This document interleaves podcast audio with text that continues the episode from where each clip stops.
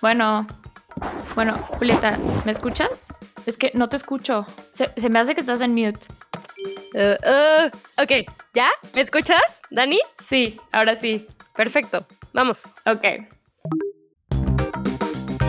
Bienvenidos a nuestro podcast Viendo y No Ves, donde tratamos de iluminar los temas que se quedan a media luz.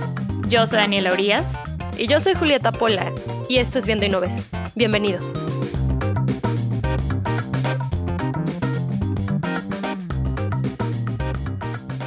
Hola de nuevo audiencia de Viendo y No Ves. El día de hoy estamos muy contentos de tenerlos con nosotros nuevamente porque tenemos a una invitada súper especial. Este tema del que vamos a hablar del día, el día de hoy se vincula a un tema que ya estuvimos tocando hace unos cuantos episodios sobre personas desaparecidas. Nuestra invitada es Rita Canto Vergara. Ella es profesora de la Universidad Autónoma Metropolitana Iztapalapa y es miembro del Sistema Nacional de Investigadores. Actualmente colabora como asesora del programa de búsqueda inmediata de niñas y de mujeres en la Oficina de Naciones Unidas en contra de la droga y el delito en El Salvador y es miembro del grupo de trabajo en el marco de la tercera petición de alerta por violencia de género en el estado de Veracruz. Entonces, Rita, muchísimas gracias por estar con nosotros. Estamos muy contentas de tenerte a ti aquí para que nos ayudes un poco a iluminar el tema de las desapariciones y los asesinatos de mujeres en México y que nos ayudes a tratar de poner en contexto esta situación, ¿no? Que es terrible, vemos marchas, vemos peticiones, vemos que, la gente se moviliza para tratar de cambiar este fenómeno que sigue ocurriendo y no vemos acciones. Ya nos dirás tú qué se está haciendo al respecto, qué nos queda por hacer y qué podemos hacer también como sociedad para asegurarnos de que esto no siga ocurriendo. Bienvenida, Rita. Muchas gracias, Julieta. Pues sí, o sea, efectivamente, como tú mencionas, estamos ante una situación de una auténtica crisis humanitaria, te puedo decir que sin precedentes en nuestro país, pero también en la región de toda América Latina. Lo que está sucediendo es nuestro país está, digamos, funcionando como una especie de efecto de contagio hacia países de Centroamérica y del sur de América. Muchas y muchos colegas en la universidad y fuera de la universidad coincidimos con que nuestro país es hoy en día un laboratorio de ciertas políticas que han llevado a tener consecuencias de una violencia extrema, particularmente en contra de las mujeres y de las niñas y de las personas más vulnerables. Y en ese sentido te puedo decir que lo que estamos atravesando, que es producto de 15 años de un proceso de militarización que comenzó con el operativo conjunto Michoacán en 2006, eh, pues a 15 años de aquel momento en el cual se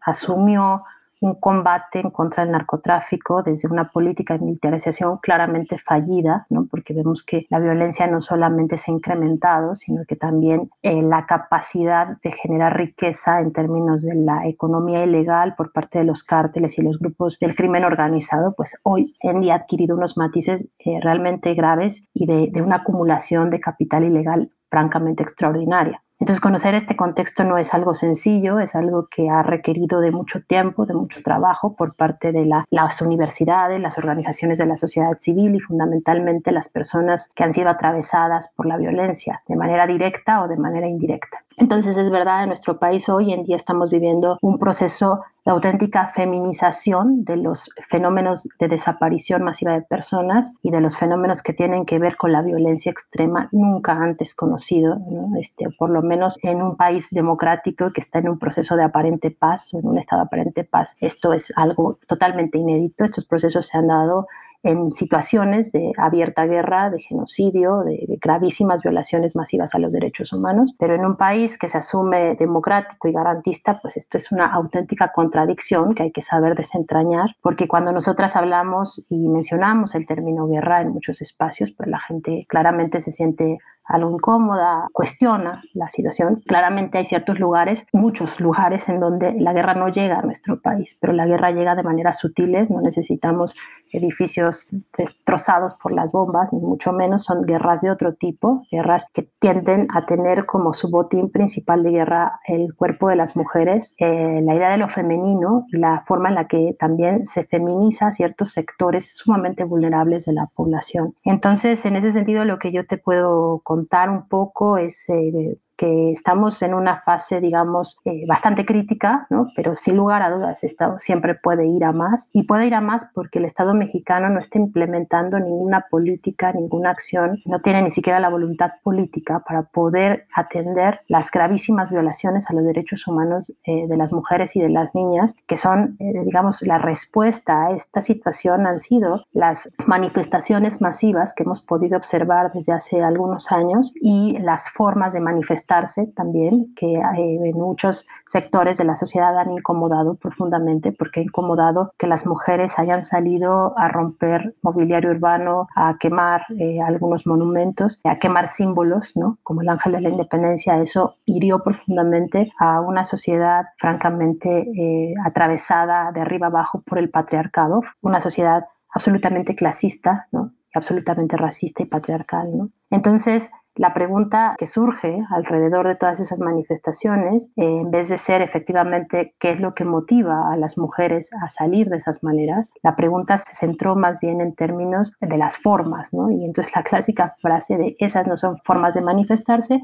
se convirtió en una especie de opinión pública, ¿no? Este, fácil, ¿no? de fácil acceso, y de, franca desinformación. Entonces, pues muchísimas gracias por la invitación porque yo creo que es muy interesante empezar a adentrarnos en los elementos que nos pueden permitir echar luz sobre este contexto un contexto, te decir, sumamente hostil, en donde las desapariciones y asesinatos, la violencia extrema en contra de las mujeres ocurre de manera sistemática, a plena luz del día y con total impunidad. Muchas gracias, Rita, por poner ese contexto, ¿no? O sea, creo que es muy importante entender justo todo esto que nos estás diciendo es más o menos lo que somos capaces de ver, ¿no? Porque las marchas, bueno, esas sí las vemos porque son en Ciudad de México, pero creo que algo que es bien, bien interesante y bien importante que dices tú es esta violencia en México está atravesada por ciertas problemáticas. Es violencia de género, pero es violencia racista, o sea, y es violencia que afecta además a los sectores más vulnerables de la población.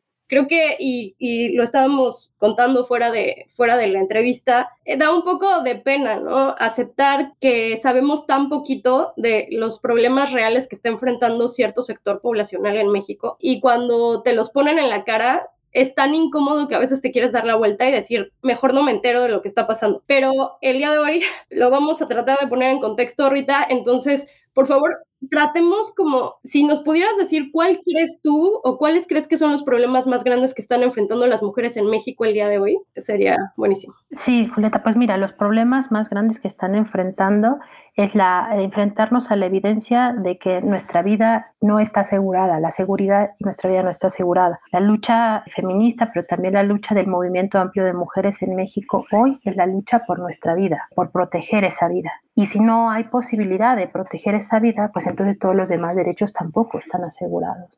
Entonces, una de las mayores problemáticas que nos enfrentamos es la problemática con respecto a cómo defendemos nuestra vida, cómo nos mantenemos vivas y cómo en ese mantenernos vivas podemos ir trabajando para poder esclarecer los gravísimos delitos de las cuales han sido víctimas muchas de nuestras compañeras y mujeres que no conocemos tampoco, pero a las cuales las nombramos también como compañeras. Empezar a poder construir herramientas para acceder a la justicia, entendida la justicia en un sentido mucho más amplio que el exclusivamente judicial. El empezar a pelear por nuestro derecho a conocer lo que pasó en cada uno de los casos de asesinato, de muerte violenta, es decir, de feminicidio, de desaparición de tortura, de abuso sexual, en fin, o sea, de todas las violencias, graves violencias a las que las mujeres en México estamos completamente, digamos, vulnerables y las mujeres tenemos la ciudadanía, el estatus de ciudadanas y por lo tanto tenemos el derecho a que nuestras vidas y nuestros derechos sean protegidos. Y en ese sentido es lo que hoy veo que está fallando en el país, ¿no? En México. Está fallando que el Estado mexicano pueda proteger y garantizar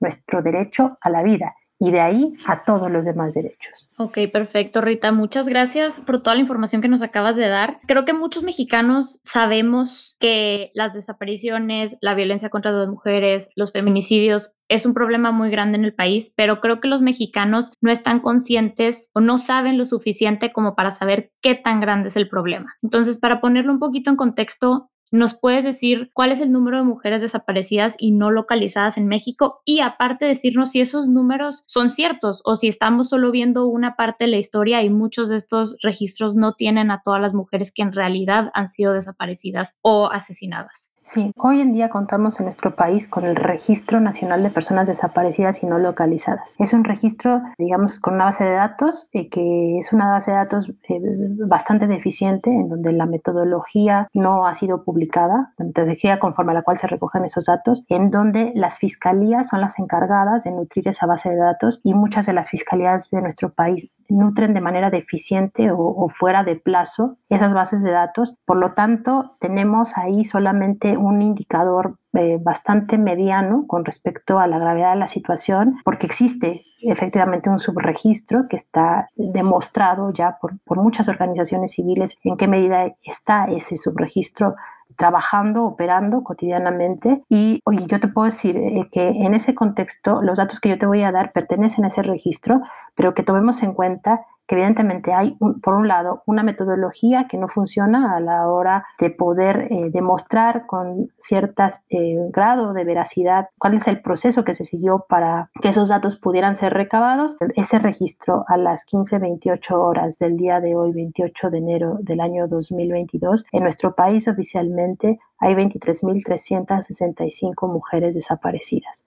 Sin embargo, las cifras no hablan de las historias y las cifras no hablan de los nombres tampoco. Y es importante nombrarlas a todas unas, a, cada, a cada una de ellas, nombrar las historias, porque cuando les damos contenido, historia a esas cifras, entonces entendemos la verdadera radicalidad y la verdadera tragedia que se está viviendo en nuestro país. Sí, efectivamente, Rita, algo de lo que hablas que es súper interesante y que sería bueno como poner en contexto es este tema del registro. Registrar a alguien como desaparecido es increíblemente difícil. Para nuestra audiencia, si no han leído, hay un artículo de, la periodista Daniela Arrea, que fue justamente de donde nació nuestro interés por hacer, bueno, obviamente nació nuestro interés por hacer esto porque es innegable, ¿no? Que la violencia contra mujeres en México es un hecho fehaciente, pero el artículo de, de Daniela es muy interesante porque habla justamente de los detalles, ¿no? De donde el diablo está en los detalles, dice el dicho, y realmente es muy interesante pensar en qué tan difícil es registrar a alguien como desaparecido. Algo de lo que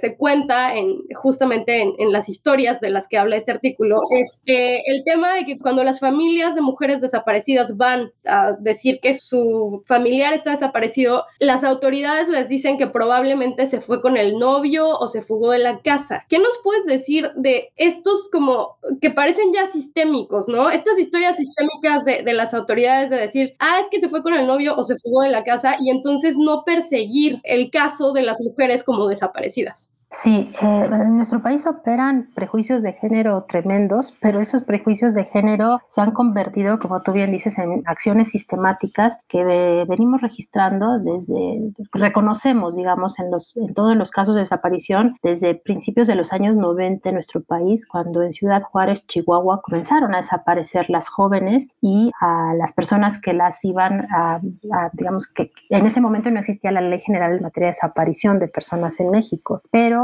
siempre que una familiar, sobre todo las madres o las hermanas, iban al Ministerio Público a denunciar la desaparición de su familiar, entonces sistemáticamente en el Ministerio Público empezaba a construirse, digamos, esta coartada que tiene que ver con no eh, acceder a registrar inmediatamente a las mujeres desaparecidas y a poner una serie de impedimentos, impedimentos que tienen que ver, digo, no solamente con estos prejuicios de género, sino con formas sistemáticas de impedir el registro de las mujeres, con lo cual se está obstaculizando sus búsquedas, porque sabemos que el tiempo es oro en una desaparición. Nosotras peleamos en contra del tiempo porque las primeras 24, 48 y 72 horas son fundamentales para la localización con vida de las personas y hemos visto que cuando estos protocolos se aplican de manera correcta, las personas aparecen porque a las personas no se las traga la tierra, ¿no? Y menos eh, de manera masiva. No es fácil desaparecer a una persona. Hace falta que haya todo tipo de elementos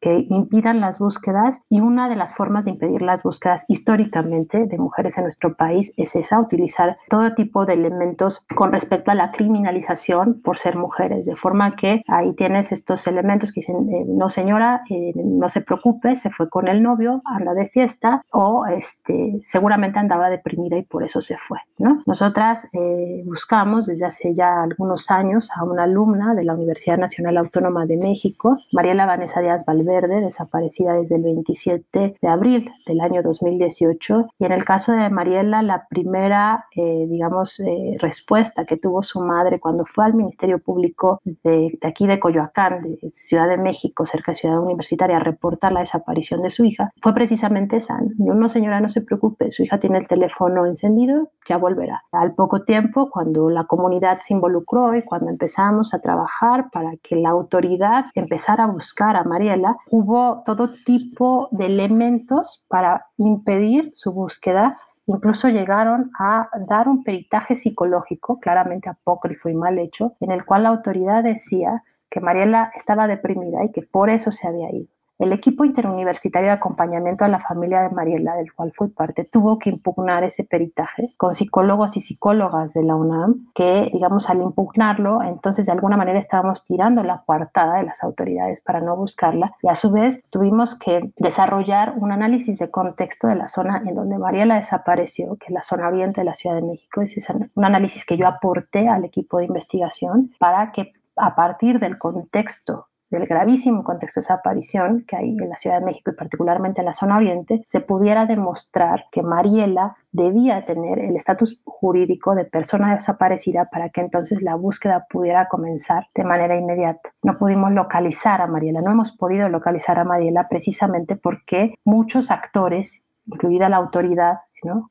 hubo para que no pudiéramos empezar de manera inmediata las acciones de búsqueda. Ese proceso que te cuento, con respecto al cual pudimos lograr el estatus jurídico de persona desaparecida para María en la Ciudad de México duró seis meses. Este es un caso en donde la comunidad universitaria, muchas investigadoras acompañamos, abogadas feministas, un equipo interdisciplinario de defensa de los derechos humanos. Imagínate si este es el caso de una alumna universitaria, el caso de una mujer que no tiene acceso a todos estos recursos de acompañamiento, ¿no? que son acompañamientos solidarios, sororarios por parte de las organizaciones y de la comunidad universitaria y de la comunidad indignada, pues en el caso de las mujeres que no tienen acceso, por ejemplo, a todos estos elementos que puedan apoyarlas y como que puedan defender su derecho a las búsquedas cuando ellas no están, pues entonces la dificultad es claramente y enorme, ¿no? Entonces, bueno, todo esto para decirte que efectivamente el artículo de Daniel Arrea, ¿no? este artículo ganador del premio Walter Reuter de periodismo, permite empezar también a documentar cómo se dan todos esos elementos que van haciendo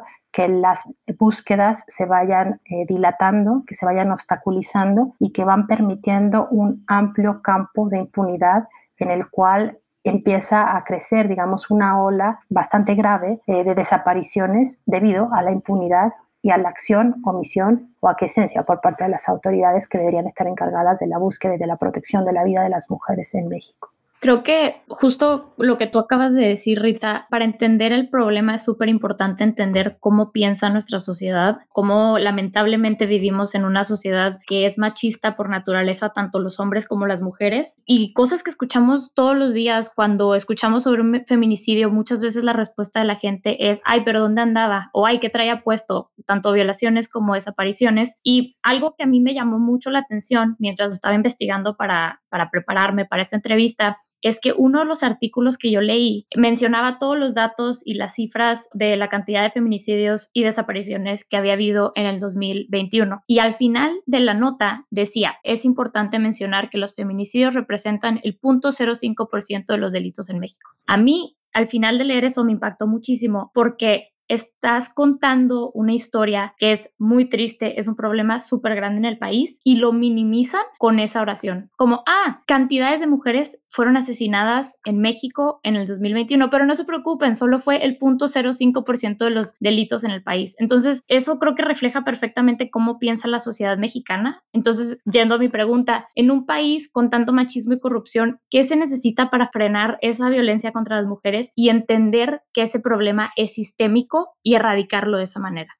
Daniela, se necesita, yo creo, entre otras cosas, un análisis de contexto, análisis de contextos serios. Entre otras cosas, desconozco la fuente, desconozco la nota que tú me estás mencionando, pero me parece que justamente en nuestro país nos hemos especializado en contar y desafortunadamente lo hacemos bastante mal, ¿no? Entonces, ni siquiera tenemos una fuente oficial que nos permita saber a ciencia cierta cuántas mujeres asesinadas y desaparecidas hay al día de hoy en nuestro país. Entonces, de ahí a concluir que solamente son el 0.5% de los delitos es de un agravio tremendo porque entre otras cosas hay que dividir los delitos por su grado de impacto. Y lo que estamos hablando aquí es de delitos de lesa humanidad, no estamos hablando del robo de un coche, del trasiego de drogas, estamos hablando de vidas humanas, vidas de mujeres que están, eh, muchas de ellas, viviendo situaciones de esclavitud contemporánea, de trata de personas, de unas formas de existencia concentracionarias, que esa forma de existencia concentracionaria es una de las cinco condiciones para acreditar el delito de genocidio. Entonces estamos hablando de temas que corresponden en realidad a una, eh, o sea, de una complejidad tan delicada que simplemente, o sea, aparte del desprecio que implica el poder puntuar desde este lugar, digamos, este, de privilegio seguramente, o de, o de, o de una falta de visión, la vida de una mujer con respecto al punto 5% de los delitos que acontecen en nuestro país, pues es de una miopía impresionante.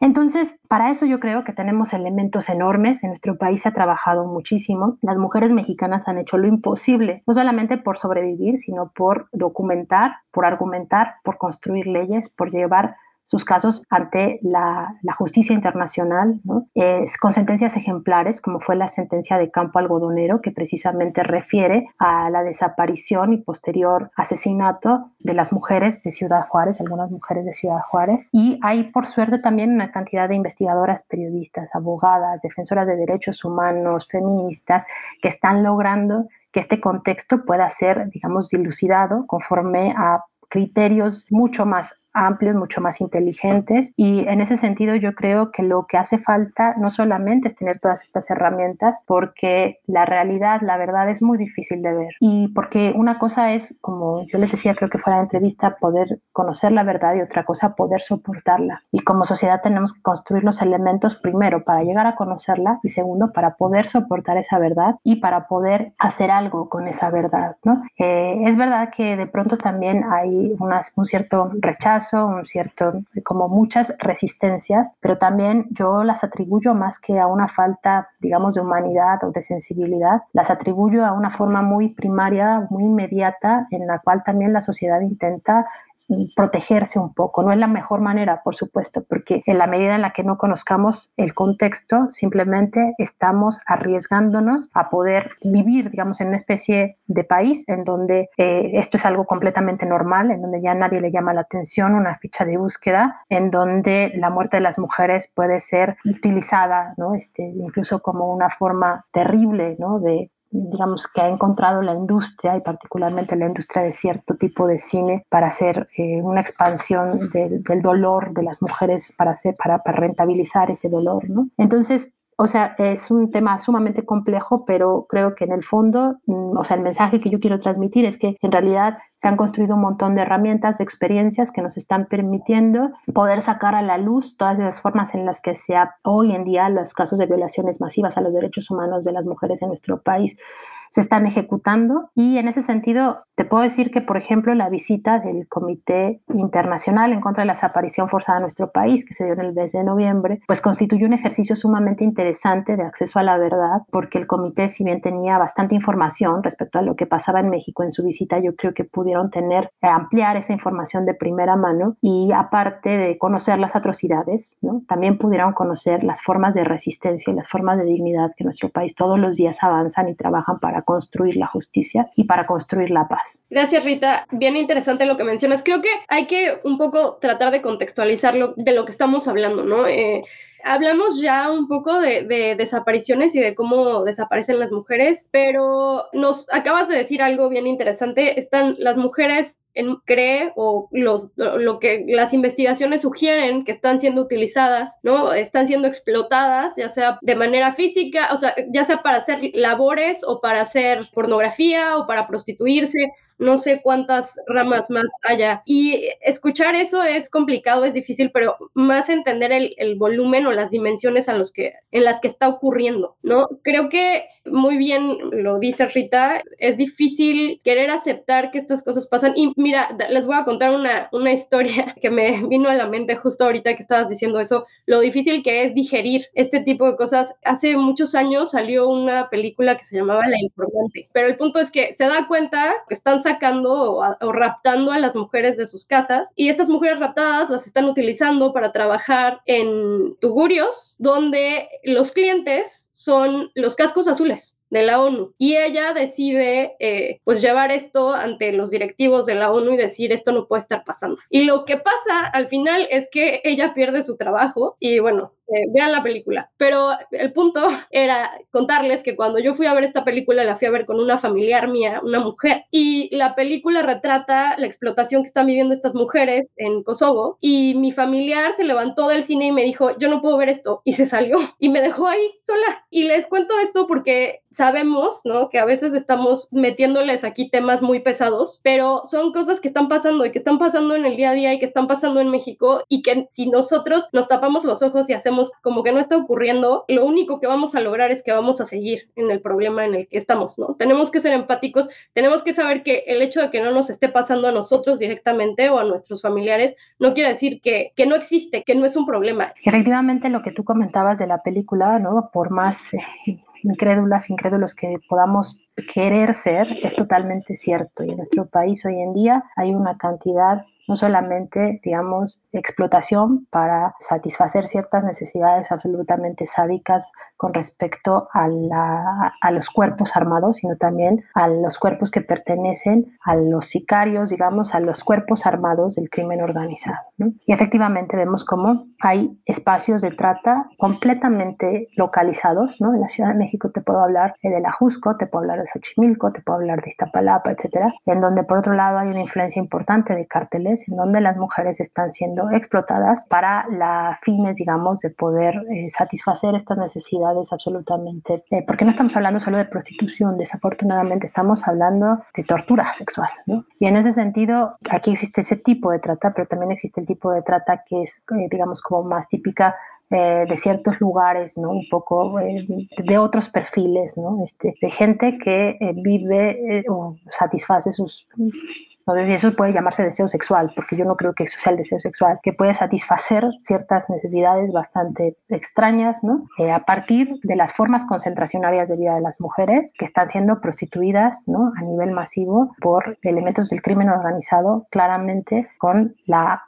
consentimiento por acción o omisión, que es esencia de la autoridad, ¿no? Esa es la realidad hoy en día en nuestro país y esa es un... Es, por eso es tan difícil de verlo y por eso es tan difícil de digerirlo y por eso aterroriza y da miedo, ¿no? Pero lo que no se conoce da miedo, entonces creo que la invitación puede ser a conocer el contexto, a tratarlo y a entender que aunque no nos pase de manera directa, todo esto está permeando nuestras relaciones sociales, nuestro imaginario. O sea, no hay violencia más extrema que ver el cuerpo asesinado y torturado de nuestras compañeras en uno de los periódicos en la nota amarilla que se venden con total falta de pudor en las estaciones de metro, por ejemplo. ¿no? Todo eso va permeando nuestro imaginario, nuestras formas de relacionarnos, las formas en las que concebimos la vida, el amor, la muerte, todo. Y eso nos va cambiando y va generando sociedades bastante terribles. Entonces, también o sea, conocer esto es un llamado a poder oponernos a ciertas formas que se nos imponen de socialidad, ¿no? Para empezar a construir otras mucho más inteligentes, más dignas, menos bestias, en pocas palabras, ¿no?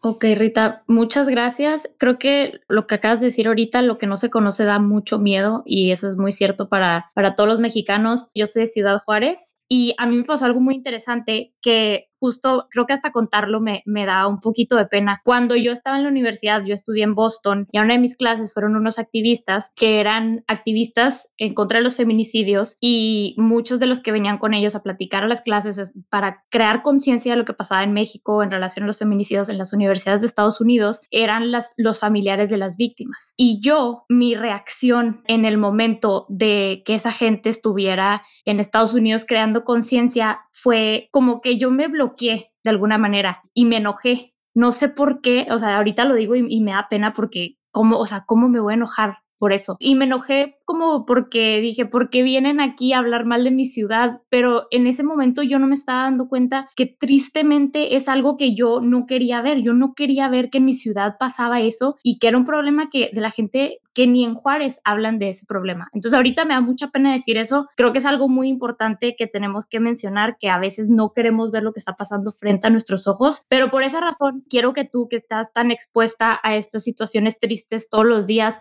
para terminar en una nota más personal, nos cuentes cuáles son esas pequeñas victorias que te ayudan a ti a seguir trabajando y que nos ayudan a, a nosotros, a mí, a Julieta y a nuestra audiencia a decir, sabes que sí tenemos que hablar de estos temas, por más difícil que sea platicar de ellos, por más difícil que sea la realidad, tenemos que platicar de estos temas y crear conciencia dentro de nuestras ciudades y dentro del país. Gracias por la pregunta, Daniela y también por compartirnos ¿no? esa experiencia tuya. ¿no? A mí lo que me ayuda a seguir adelante es saber que descubrí una nueva forma de humanidad, porque cuando una se acerca con respeto al dolor, al dolor que no es de una, al dolor ajeno, y empieza a reconocer las formas en las que las familias han intervenido esta realidad tan difícil, empezamos a ver cómo se empiezan a tejer esas redes de mujeres, esas redes de solidaridad, de cariño, de apoyo, de conocimiento. Entonces, una se ve inmersa en otra forma de sociabilidad, otra forma de humanidad que yo no conocía, que yo no sabía que existía, y poderme reconocer desde ese lugar, con todo y mi vulnerabilidad, ¿no? y con todo, y las veces que ¿no? flaqueamos y las veces que, que nos cuesta trabajo, ¿no? me da una cierta energía que me permite pensar en el futuro, y en un futuro que no sea el futuro necesariamente a peor, ¿no? sino en un futuro en donde le podamos contar a nuestras hijas y a nuestras nietas lo que una vez sucedió en este país que sin embargo no debió de haber sucedido jamás. Pero si no lo intervenimos ahora, muy probablemente no, no va a haber futuro, ¿no? no va a haber posibilidad de pensarnos en generaciones por venir, porque entre otras cosas las generaciones que vengan van a ser generaciones sumamente expuestas a la violencia y van a ser generaciones que muy probablemente no van a conocer las formas tan dignas en las que las madres y las hermanas en busca de verdad y de justicia construyeron otras narrativas para contar quiénes son ellas, quiénes son sus hijas y el ese contar, ¿no? permitirnos acompañarlos para poder contarnos a nosotras de otra manera y poder descubrir otra humanidad que se aleja de los cánones y los patrones del patriarcado, del machismo, del clasismo, aún en medio de un país tan sumamente complejo y tan sumamente vulnerable. El derecho a ser frágiles y a que nadie nos hiera por ello. Eso es lo que me mantiene a mí en pie. Muchísimas gracias, Rita. Un reconocimiento a ti y a todos los movimientos que son en su mayoría de mujeres, buscando mujeres y a buscando también a sus seres queridos desaparecidos. En Viendo y No Ves hemos tratado de, iluminar esos temas, de, de, ponerles la lupa, porque realmente son temas de los que, como se darán cuenta, no sabemos nada, nada. Y ojalá haya más activistas, haya más personas como tú, Rita, estudiando este fenómeno, tratando realmente de explicarlo, realmente de analizarlo en profundidad, Muchísimas gracias y esto fue todo por hoy en Viendo y No Ves. Muchas gracias a la audiencia. Muchas gracias Rita por platicar con nosotros, gracias a la audiencia que nos escuchó el día de hoy y esperamos que con la ayuda de Rita hayamos iluminado un tema que se queda a media luz. Gracias, gracias a ustedes. Gracias.